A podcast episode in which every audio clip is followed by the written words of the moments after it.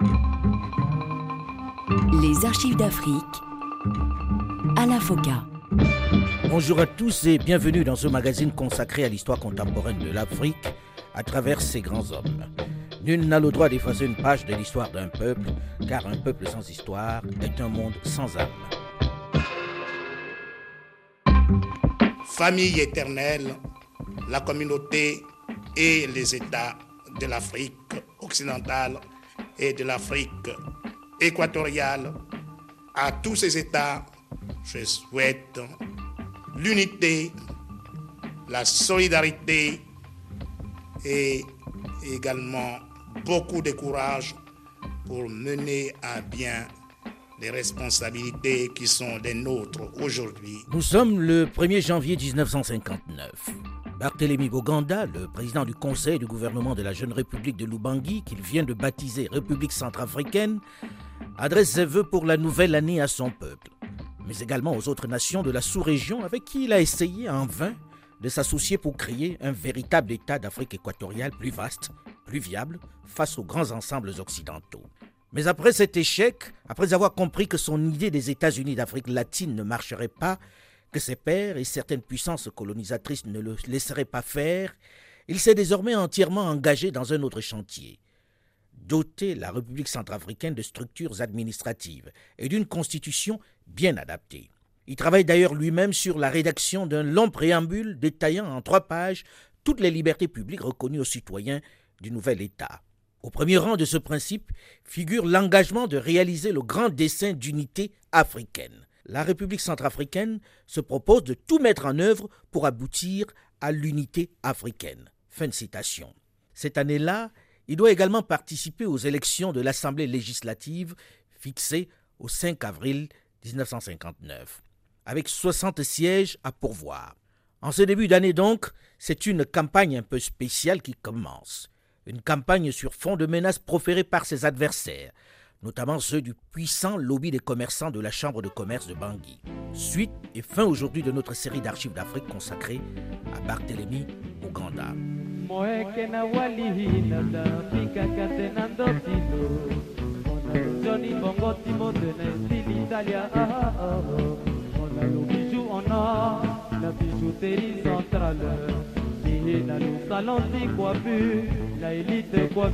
« 29 mars 1959, jour de la Pâque chrétienne. Barthélemy Boganda annonce à sa femme et aux membres de son gouvernement qu'il va effectuer un aller-retour dans la journée à Berberati, dans l'ouest du pays. Il emprunte un avion de ligne commerciale dont la destination finale est Douala au Cameroun. Ce vol va donc le déposer à Berberati avant de poursuivre sa rotation journalière. Professeur Abel Ngoumba, l'un de ses principaux collaborateurs, explique la raison de ce bref déplacement. Boganda, euh, d'abord, avait déjà implanté le drapeau centrafricain à Bambari au mois de février. Et il s'apprêtait à le faire euh, dans, dans, toutes les grandes villes euh, de, de, l'Afrique. De, de, la République centrafricaine. Maurice Saragba, maître de conférence en histoire à l'université de Bangui et producteur radio. Il avait demandé à ce que Albert Fayaman, son neveu, puisse voyager avec lui. Rien que Albert Fayaman. Parce qu'il y avait des complicités, il y avait des hautes trahisons. Parce que lui, Boganda, il savait qu'il était suivi de près et qu'il n'était pas, pas en bonne position. Une cible. Oui, une cible, voilà. Et bon, il a dit, et à son neveu, il a dit, fait beaucoup attention, mais finalement, son neveu a été, je crois bien, euh, quelque part, mais il avait quand même une idée derrière la tête que s'il mourait, c'est lui qui prendrait la place. Ça, c'est ce que des recherches que j'ai eu à faire. Alors, euh, il, a dit, bon, mais nous irons à Beberati implanter le drapeau centrafricain. Mais le, le lendemain, très tôt le matin, son neveu n'est pas venu. Le, euh, président d'Accour, enfin, feu David Accour, qui était ministre de l'Intérieur, c'est normal, il devrait voyager avec lui. Mais quand il est arrivé à l'aéroport, il lui avait demandé d'aller chercher Albert Fayama, son neveu, qui puisse voyager avec lui. Le directeur de sécurité, qui était Munumbai à cette époque-là, est venu Président, je voudrais bien vous accompagner. Il a dit, pas question. Je voyage avec Albert Fayama, un point, un trait. Et c'est ainsi que le ministre, l'ancien ministre de l'Intérieur, David Akou, est resté, le directeur de, sécurité est resté, et comme l'autre, Albert Fayama, ne voulait pas venir, lui-même, il a envoyé David Akou aller le chercher à Lakwanga. Il a refusé de venir. Boganda s'est déplacé pour aller à la maison. Il a dit, le moment est venu. J'ai besoin de toi, il faudrait qu'on voyage ensemble. Voyez-vous? Et c'est comme ça que lui, eh, bon, eh, Fayama ne voulait pas, mais la maman de Fayama a dit, mais ton, ton, ton cousin est venu te chercher. Mais pourquoi tu refuses de voyager avec lui? Et pourtant, il a beaucoup d'estime pour toi. C'est ainsi que Fayama, malgré lui, s'est levé du lit. Il a pris sa veste qu'il n'a pas portée, mais il a mis sur l'épaule. Et il est venu entrer dans la voiture de Bouganda. C'est ainsi qu'ils sont allés à l'aéroport, c'est ainsi qu'ils avaient pris l'avion ensemble, ils sont arrivés et il a implanté le drapeau. Antoine Letambé Ombili était un grand ami congolais de Barthélemy Bouganda. Il a assisté à la messe de Pâques en la, cathédrale de Belgrati. Et au Coco Jacques, un de nôtres, était greffier à Belgrati. Après la messe, il a été voir le président Bouganda. Ils ont discuté. Jacques a pris des photos. Une fois donc sa mission terminée, Barthélemy Bouganda doit rentrer à Bangui où il est attendu. Il devait revenir ici puisque il y avait la clôture des choses africaines. Barthélemy Boganda doit cette fois-ci emprunter un autre avion venu spécialement de Brazzaville pour retourner à Bangui. Un avion de ligne 2024 Nord Atlas. Le vol de ligne commerciale UTA qu'il a emprunté à l'aller et qui est à Douala, au Cameroun voisin, il ne peut l'attendre sur place. Maurice Saragba, maître de conférence à l'université de Bangui. L'avion qu'il a amené, cet avion a continué sur euh, Yaoundé ou bien Douala au Cameroun. Un autre avion qui est venu de Brazzaville, de Brazzaville. Et c'est cet avion-là qu'il a cherché. Et il était, je crois, il était 15h, 15h30, mais précisément l'avion Nord Atlas. Je crois, j'oublie un peu le, le, numéro, mais ça doit être 2025 ou 2045. C'était un Nord Atlas hein, de, de l'ancienne compagnie qui s'appelait UATI. UTA. UTA, voilà, UTA, hein, Union des transporteurs aériens. Tangala, qui était l'agent de maire à Beberati voulait venir avec lui, il a dit non, toi tu prends la route. Je ne veux pas que tu voyages avec moi. Le directeur de la BCI, c'est un Français, lui devait prendre son avion ici à Bangui à 19h quelques. Eh bien, Boganda lui a dit, je vous conseille pas de voyager avec moi. Prenez donc, attendez l'autre avion qui m'a amené, qui est allé au Cameroun et qui revient après. Il a dit non, non, euh, monsieur le président, je préfère rentrer parce que mon avion c'est à 19h. Et c'est comme ça que les gens ont hein, embarqué. Et puis lui, Fayama, il commençait déjà à faire le, le, malade imaginaire. En disant non, président, je suis malade, je voudrais bien attendre. Non, non, mais viens avec moi. C'est à Bangui qu'on pourra te traiter. En moins d'une heure de temps, nous sommes à Bangui, donc euh, viens avec au moins. Monsieur Abel Ngumba, vous qui étiez l'un de ses principaux ministres, l'un de ses plus proches collaborateurs, où étiez-vous ce jour-là? Pourquoi n'avez-vous pas voyagé avec votre président? Moi, j'étais allé à une conférence à Brazzaville du 25 au 28 mars. Et lorsque la conférence est terminée, je suis rentré euh, dimanche 29 mars vers 11 h Et c'est là où j'ai appris que Boganda était allé le matin avec Fayama et un autre à Berberati implanter le, le drapeau.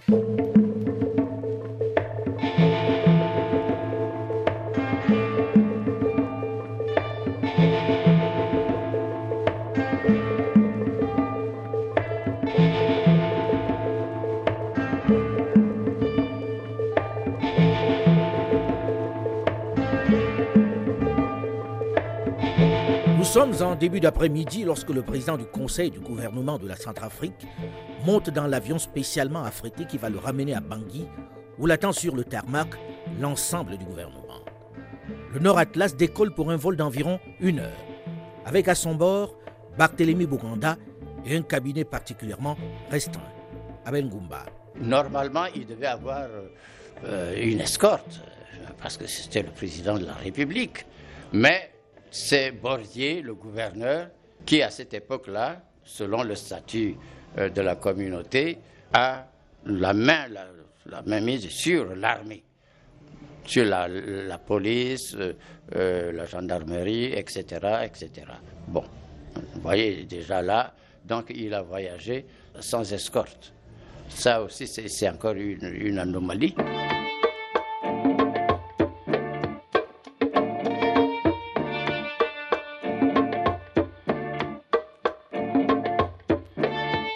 L'avion devrait avoir atterri depuis une heure maintenant.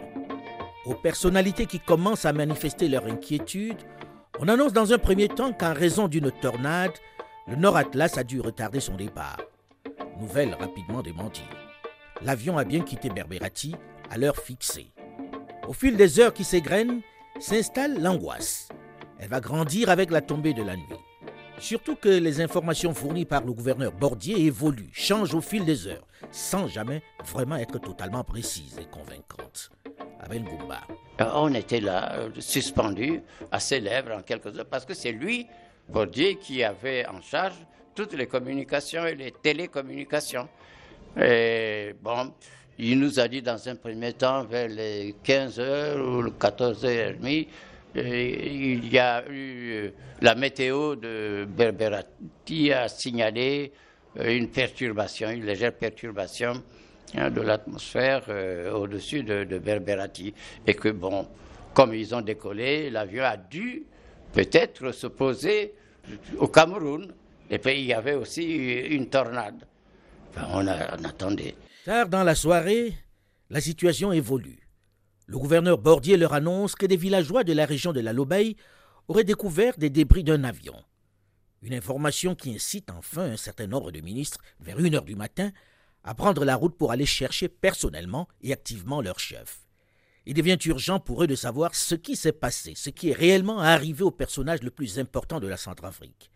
Il faut dire que les forces de l'armée avaient déjà entamé des recherches dès la tombée de la nuit. Ici René Branella qui vous parle de Brazzaville.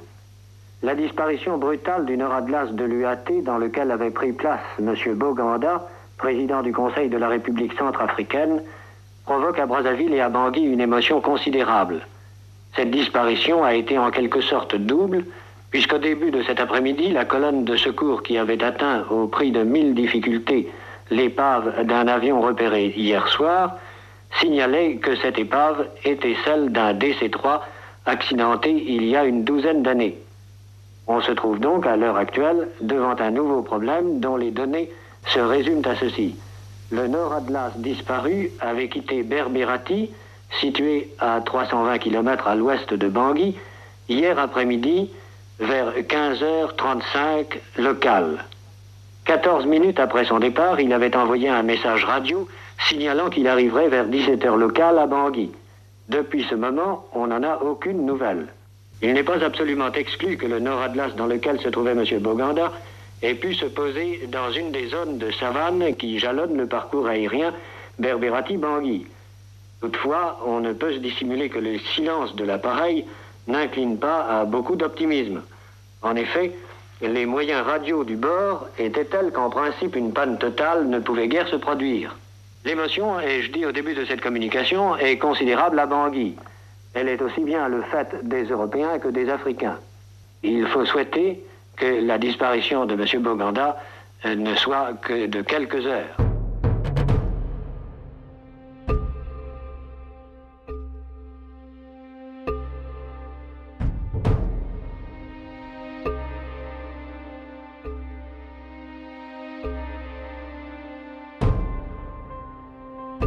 Alors que les médias s'interrogent sur le sort du Nord Atlas, les ministres se sont organisés pour retrouver l'avion qui transportait leur chef, Abel Goumba. C'est à minuit qu'il nous dira que, ah, voilà, il y a des habitants du côté de, de, Boda qui ont perçu un avion piqué du nez. Alors, je suis monté dans une voiture qui était là avec deux ministres, euh, un syndicaliste, et on a filé dans la direction indiquée. Et nous sommes arrivés à 6-7 heures du matin on a traversé une petite rivière, euh, la, la Lobaye, et nous nous sommes engagés dans une piste qui menait au lieu de l'accident. Et curieusement, bon, d'abord sur place, il y avait un certain un, un député ami, Raymond, à Bouganda qui dit Ah non, Bouganda, tu ne vas pas nous faire ça. Ah non, ah non, il vociférait. Alors on avait compris que c'était fini, quoi. Il était de l'autre côté, ici. Puis on a traversé la pirogue euh, euh, et à 4 ou 3 ou 1 kilomètre ou 2, on a rencontré un prêtre qui revenait du lieu de l'accident. On l'a interrogé un peu du regard, Alors il a baissé la tête, il a remis, on a compris qu'il n'y avait pas d'espoir, sans changer de parole. Et nous sommes arrivés là-bas, sur le lieu de l'accident. Sur le lieu de l'accident, ben, on voit une section de soldats noirs commandés par un sergent euh, français, certainement. Alors ça nous a étonnés. En fin de matinée, un élément de pointe d'une colonne de secours est arrivé après plusieurs heures de marche harassante en pleine brousse marécageuse à l'endroit où s'est écrasé dimanche soir 29 mars l'appareil commercial Nord Atlas à bord duquel avait pris place au départ de Verberati M. Barthélemy Boganda, Premier ministre de la République centrafricaine, M. Fayama, grand conseiller de l'ancien AIF, M. Senez, chef du service de l'information de la République centrafricaine, et deux autres passagers M. Duplessis, employé européen de la BNC à Berberati, et M. Kangala, africain adjoint au maire de Berberati, ainsi que quatre membres d'équipage, trois Européens, le commandant de bord, un radio et un mécanicien, et un commis de bord africain camerounais d'origine. Dans les débris de l'appareil, les sauveteurs n'ont retrouvé que neuf cadavres, aussitôt identifiés. La catastrophe n'a donc laissé aucun survivant. Jacques Alexandre qui vous a parlé de Brazzaville.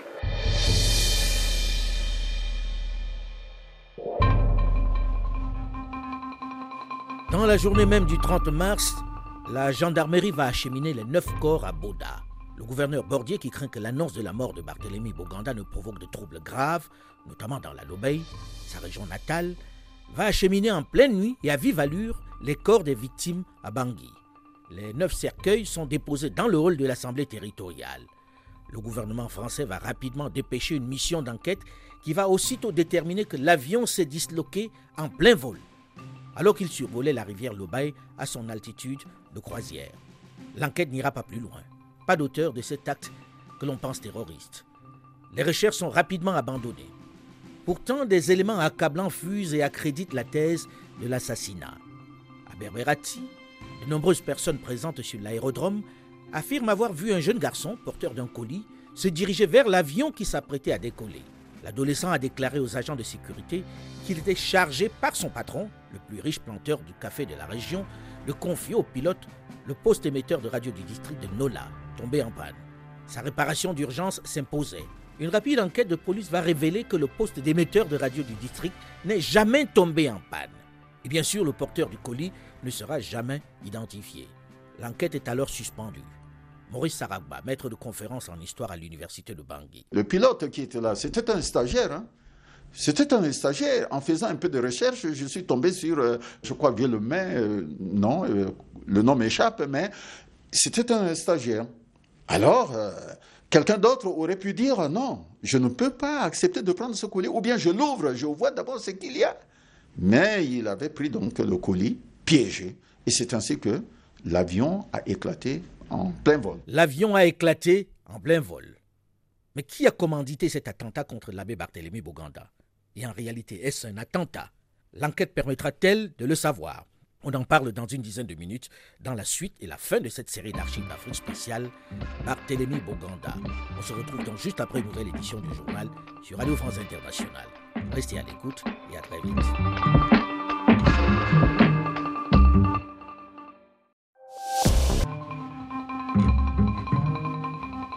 Les archives d'Afrique à la FOCA. Bonjour et bienvenue à tous ceux qui nous rejoignent seulement maintenant dans la seconde partie de ce magazine consacré à l'histoire contemporaine de l'Afrique à travers ses grands hommes. Nul n'a le droit d'effacer une page de l'histoire d'un peuple, car un peuple sans histoire est un monde sans âme. La République centrafricaine, c'est nous tous ensemble. C'est tous ceux que nous aimons. Ce sont nos familles, nos clans et nos tribus. C'est nos cases, c'est nos champs, c'est nos troupeaux, c'est nos réserves de chasse et de pêche. La République centrafricaine, c'est la terre de nos aïeux, c'est la tombe de nos pères et de nos mères. C'est tout ce qui nous a donné la vie ou qui nous fait vivre.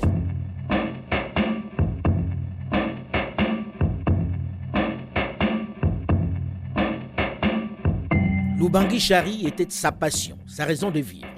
C'est d'ailleurs lui qui, de guerre lasse, confronté à l'opposition de l'administration coloniale, mais également et surtout des leaders des territoires voisins, réfractaires à son idée des États-Unis d'Afrique latine, va baptiser son pays République centrafricaine. Dans, du côté euh, historique, ethnique et coutumier, nous avons des tribus identiques. Nous avons au Moyen Congo, comme en Ubangi-Chari, les mêmes tribus. Nous avons, et on peut même aller plus loin, à cheval sur le fleuve Ubangi, du côté français comme du côté belge, nous avons les mêmes tribus. C'est pour cela que le problème se pose non seulement en territoire français, mais également en territoire belge, car une partie de ma tribu se trouve au Congo belge et une partie de certaines tribus du nord de l'Ubangi se trouve au Tchad. C'est la raison pour laquelle j'ai préféré donner à la République de l'Ubangi l'étiquette de République centrafricaine. Nous avons l'espoir d'en arriver un jour à faire un grand ensemble avec tout ce territoire qui, en somme, ont toujours été, sinon des mêmes tribus, du moins très voisins. Un espoir qui ne vivra malheureusement pas, puisque le président du Grand Conseil de l'AEF, qui trouvait incohérent, illogique les poussières d'État qui constituaient l'Afrique équatoriale française et rêvait de la constitution des États-Unis d'Afrique latine pour faire face plus efficacement aux grands ensembles qui se constituaient, n'a pas survécu au crash de l'avion qui le ramenait de Berberati à Bangui. En fin de matinée, un élément de pointe d'une colonne de secours est arrivé après plusieurs heures de marche harassante en pleine brousse marécageuse à l'endroit où s'est écrasé dimanche soir 29 mars l'appareil commercial Nord Atlas, à bord duquel avait pris place au départ de Berberati M. Barthélemy Boganda, Premier ministre de la République centrafricaine. Suite et fin aujourd'hui de notre série d'archives d'Afrique spéciale, Barthélemy Boganda. Barthélemy Boganda est donc décédé dans ce crash avec ses collaborateurs qui voyageaient avec lui. Dans la journée même du 30 mars 1959, la gendarmerie va acheminer les neuf corps à Boda. Le gouverneur Bordier, qui craint que l'annonce de la mort de Barthélemy Boganda ne provoque des troubles graves, notamment dans la Lobey, sa région natale, va acheminer en pleine nuit et à vive allure les corps des victimes à Bangui. Les neuf cercueils sont déposés dans le hall de l'Assemblée territoriale. Le gouvernement français va rapidement dépêcher une mission d'enquête qui va aussitôt déterminer que l'avion s'est disloqué en plein vol, alors qu'il survolait la rivière Lobey à son altitude de croisière. L'enquête n'ira pas plus loin. Pas d'auteur de cet acte. Les recherches sont rapidement abandonnées. Pourtant, des éléments accablants fusent et accréditent la thèse de l'assassinat. À Berberati, de nombreuses personnes sur l'aérodrome affirment avoir vu un jeune garçon, porteur d'un colis, se diriger vers l'avion qui s'apprêtait à décoller. L'adolescent a déclaré aux agents de sécurité qu'il était chargé par son patron, le plus riche planteur de café de la région, de confier au pilote le poste émetteur de radio du district de Nola, tombé en panne. Sa réparation d'urgence s'imposait. Une rapide enquête de police va révéler que le poste d'émetteur de radio du district n'est jamais tombé en panne. Et bien sûr, le porteur du colis ne sera jamais identifié. L'enquête est alors suspendue. Maurice Saragba, maître de conférence en histoire à l'université de Bangui. Le pilote qui était là, c'était un stagiaire. Hein. C'était un stagiaire. En faisant un peu de recherche, je suis tombé sur, euh, je crois, Villemain, euh, non, euh, le nom m'échappe, mais c'était un stagiaire. Alors, Quelqu'un d'autre aurait pu dire non, je ne peux pas accepter de prendre ce colis, ou bien je l'ouvre, je vois d'abord ce qu'il y a. Mais il avait pris donc le colis piégé, et c'est ainsi que l'avion a éclaté en plein vol.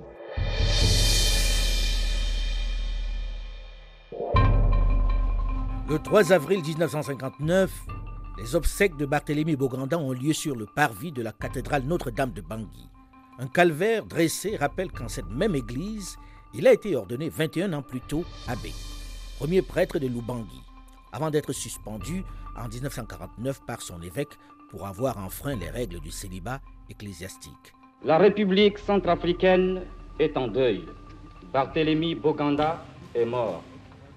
Soyez sûre, madame, que nous, membres du gouvernement que présidait votre regretté mari, et avec nous, tout le peuple oubanguien, participons au deuil terrible qui vous afflige.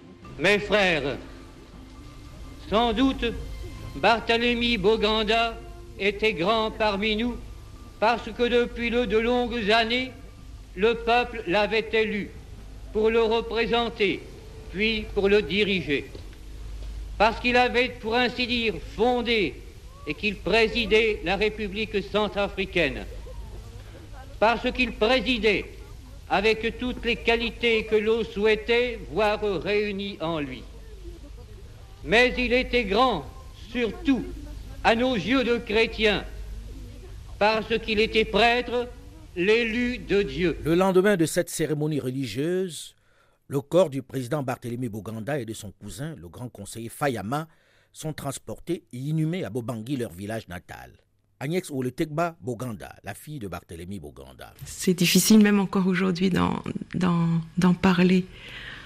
En fait, nous n'étions pas, nous les enfants, à Bangui à ce moment-là. D'ailleurs, ma mère aussi était à Paris. Elle a appris la nouvelle à Paris. Comme elle savait pas du tout ce qui allait suivre, ce qui allait arriver, elle a préféré nous laisser à Paris. Elle nous a confié, mon frère Bertrand, ma sœur Catherine et moi-même, à mon oncle et à ma tante. Et elle, donc, elle est partie à Bangui. Elle nous a fait revenir près d'un mois après la mort de mon père, fin avril. Et pour moi, hum, comment vous expliquer?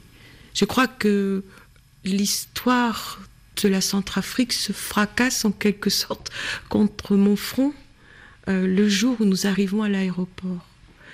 Parce que finalement, ma mère nous a fait donc venir à Bangui et nous sortons de l'avion et en face de nous, il y a une immense foule silencieuse, complètement silencieuse. Et nous ne comprenons pas du tout. Parce que d'habitude, quand on arrivait à Bangui, il y avait toujours du monde, la joie, il y avait même un orchestre, je crois que c'était un orchestre de musiciens Aoussa. Vous savez, ils soufflent dans une, flûte sans s'arrêter, sans s'arrêter du tout, du tout. Et puis ils ont aussi euh, des tambourins sur lesquels ils, ils, frappent avec un, un, bois courbé. Et donc on était toujours accueillis avec cette musique. Et là, rien. Pas de musiciens et cette foule silencieuse. On comprenait pas parce que nous ne savions pas du tout. Nous ne savions pas. Ma mère nous a vite emmenés euh, à la maison et c'est là que nous avons appris la nouvelle. Le 9 mai 1959, Abel Ngumba, qui était logiquement celui qui devait succéder à la tête de l'État à Boganda, dont il assurait l'intérim et qui continuait d'exiger des éclaircissements sur les circonstances de l'explosion de son avion, est écarté par le haut-commissaire français et le président de la puissante chambre de commerce de Bangui. Le Messan est orphelin. Son chef mort commence une lutte entre le président intérimaire, Abel Ngumba, et son ministre de l'Intérieur, David Dako, pour le pouvoir. Dans cette bataille, David Dako dispose d'un appui non négligeable au-delà du fait qu'il se présente abusivement comme le neveu de Boganda. Jugé modéré par la puissante chambre de commerce de Bangui, il réussit à obtenir l'aval du milieu d'affaires colonial. C'est avec une majorité de 99% des voix qu'il est porté à la présidence de la République en avril 1959. Il n'a que 29 ans. Je n'étais pas à la mort de Boganda candidat aux élections, parce qu'à l'époque, c'est l'Assemblée législative qui élisait le président et les membres du gouvernement. C'est le terme de la Constitution à l'époque. Moi, je n'étais pas candidat, mais au moment du vote, la plupart des députés étant des militants du MESSAN, et sachant que j'ai été l'un des lieutenants du MESSAN, ont préféré voter pour moi que de voter pour un autre candidat qu'ils ne connaissaient pas. Effectivement, Goumba, sa sortie de Dakar, l'école de médecine de Dakar, n'a jamais servi dans le pays. Il était en congé, il s'est trouvé en congé quand nous l'avons pris dans le gouvernement de la loi 4. Le 23 août 1960, comme la plupart des colonies françaises d'Afrique, sous la pression de Paris, confronté aux mouvements indépendantistes de plus en plus violents dans ces territoires, comme en Indochine, en Algérie ou au Cameroun, la République centrafricaine accède à la souveraineté internationale. C'est l'indépendance. La République française vient de reconnaître l'indépendance et la souveraineté internationale de la République centrafricaine. Et pour cela, au nom de mon pays, je tiens à remercier le gouvernement français. J'espère que l'Assemblée nationale et le Sénat de la République française reconnaîtront également cette indépendance et cette souveraineté. La France a ainsi, une fois de plus, prouvé aux yeux du monde que sa mission était la protection de la liberté. C'est celui qui chante les louanges de la France éternelle, à qui son pays doit tout, qui devient le président de la jeune République.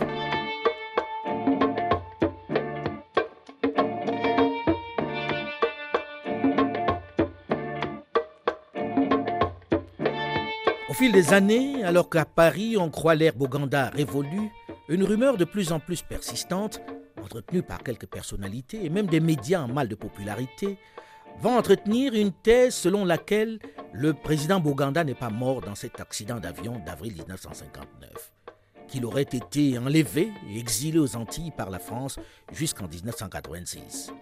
Une thèse qui a la vie dure malgré les témoignages de ceux qui ont vu la dépouille de l'ancien président sur le lieu de l'accident.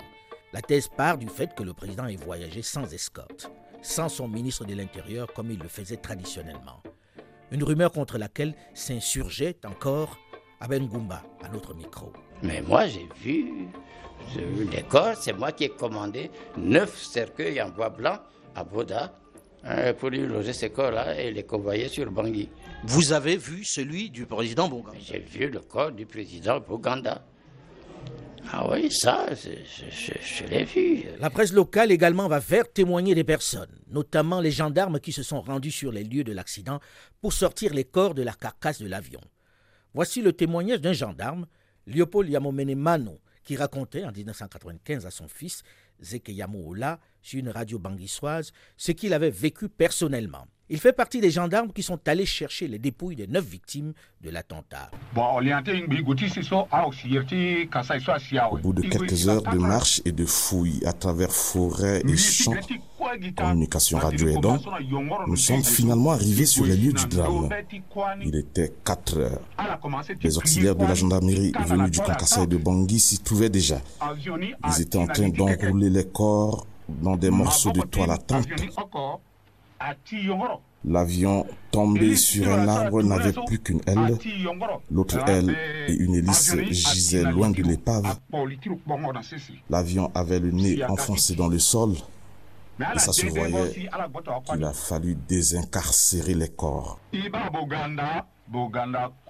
Nous avons vu le corps de Boganda.